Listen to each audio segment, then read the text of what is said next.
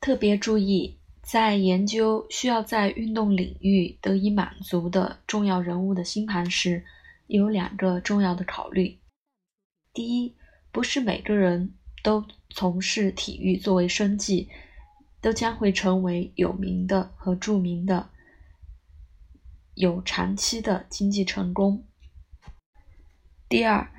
在运动生涯之后，为了生活必须有计划和这样的星盘容量，因为一个职业的运动员生涯通常是短暂的。占星师随着运动的信号，必须找到第二种状况，能够补足在运动生涯提前退休的情况。在乔丹的星盘里，在历史上，他作为纪录保持者，已经压倒性的。经济成功。第二个专业的出口很可能在运动方面的经营管理。看土星是东升的，很强，有很强的和火星的配置。火星被关键星体天王星定位，天王星是中天的守护星。此外，土星在时宫，对占星师来说，那是一个完美的路标。我们看到经营管理的配置。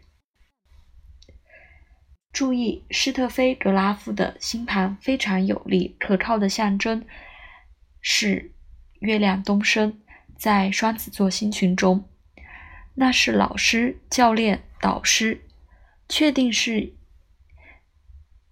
展现他自己在提前退休时候的一个职业。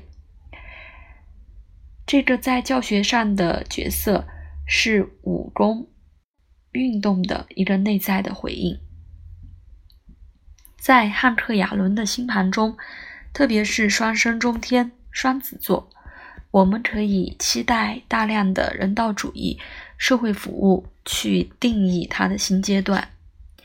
有力的天王星守护六宫公共服务，水星在六宫合相火星，被海王星定位，海王星被水星定位。我们在这儿有一个紧密的组织，在水星、火星和海王星之间。